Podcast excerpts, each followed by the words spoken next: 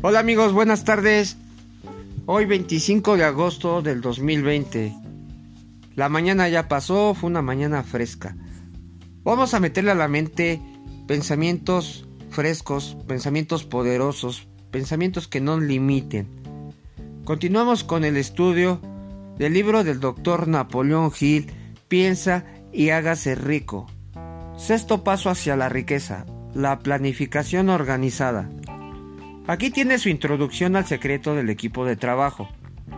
Descubrirá cuál es el ámbito de trabajo más adecuado para usted, para convertirse en un líder y hacer mucho dinero en muy poco tiempo. Usted acaba de aprender que todo lo que el hombre crea o adquiere empieza bajo la forma de un deseo. Un deseo que asume desde su primera aparición y va desde lo abstracto hasta lo concreto en el taller de la imaginación, donde se crean y se organizan planes para su transición.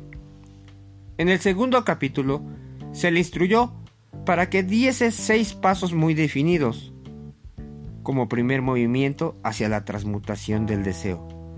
En su equivalente físico, uno de esos pasos es la formación de un plan o planes definidos y prácticos, mediante el cual esa transformación puede llevarse a cabo.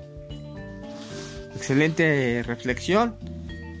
Bien, por mi parte ha sido todo. Hoy deseo que tengas un día lleno de posibilidades infinitas. Nos estamos viendo hasta mañana. Dios los bendiga.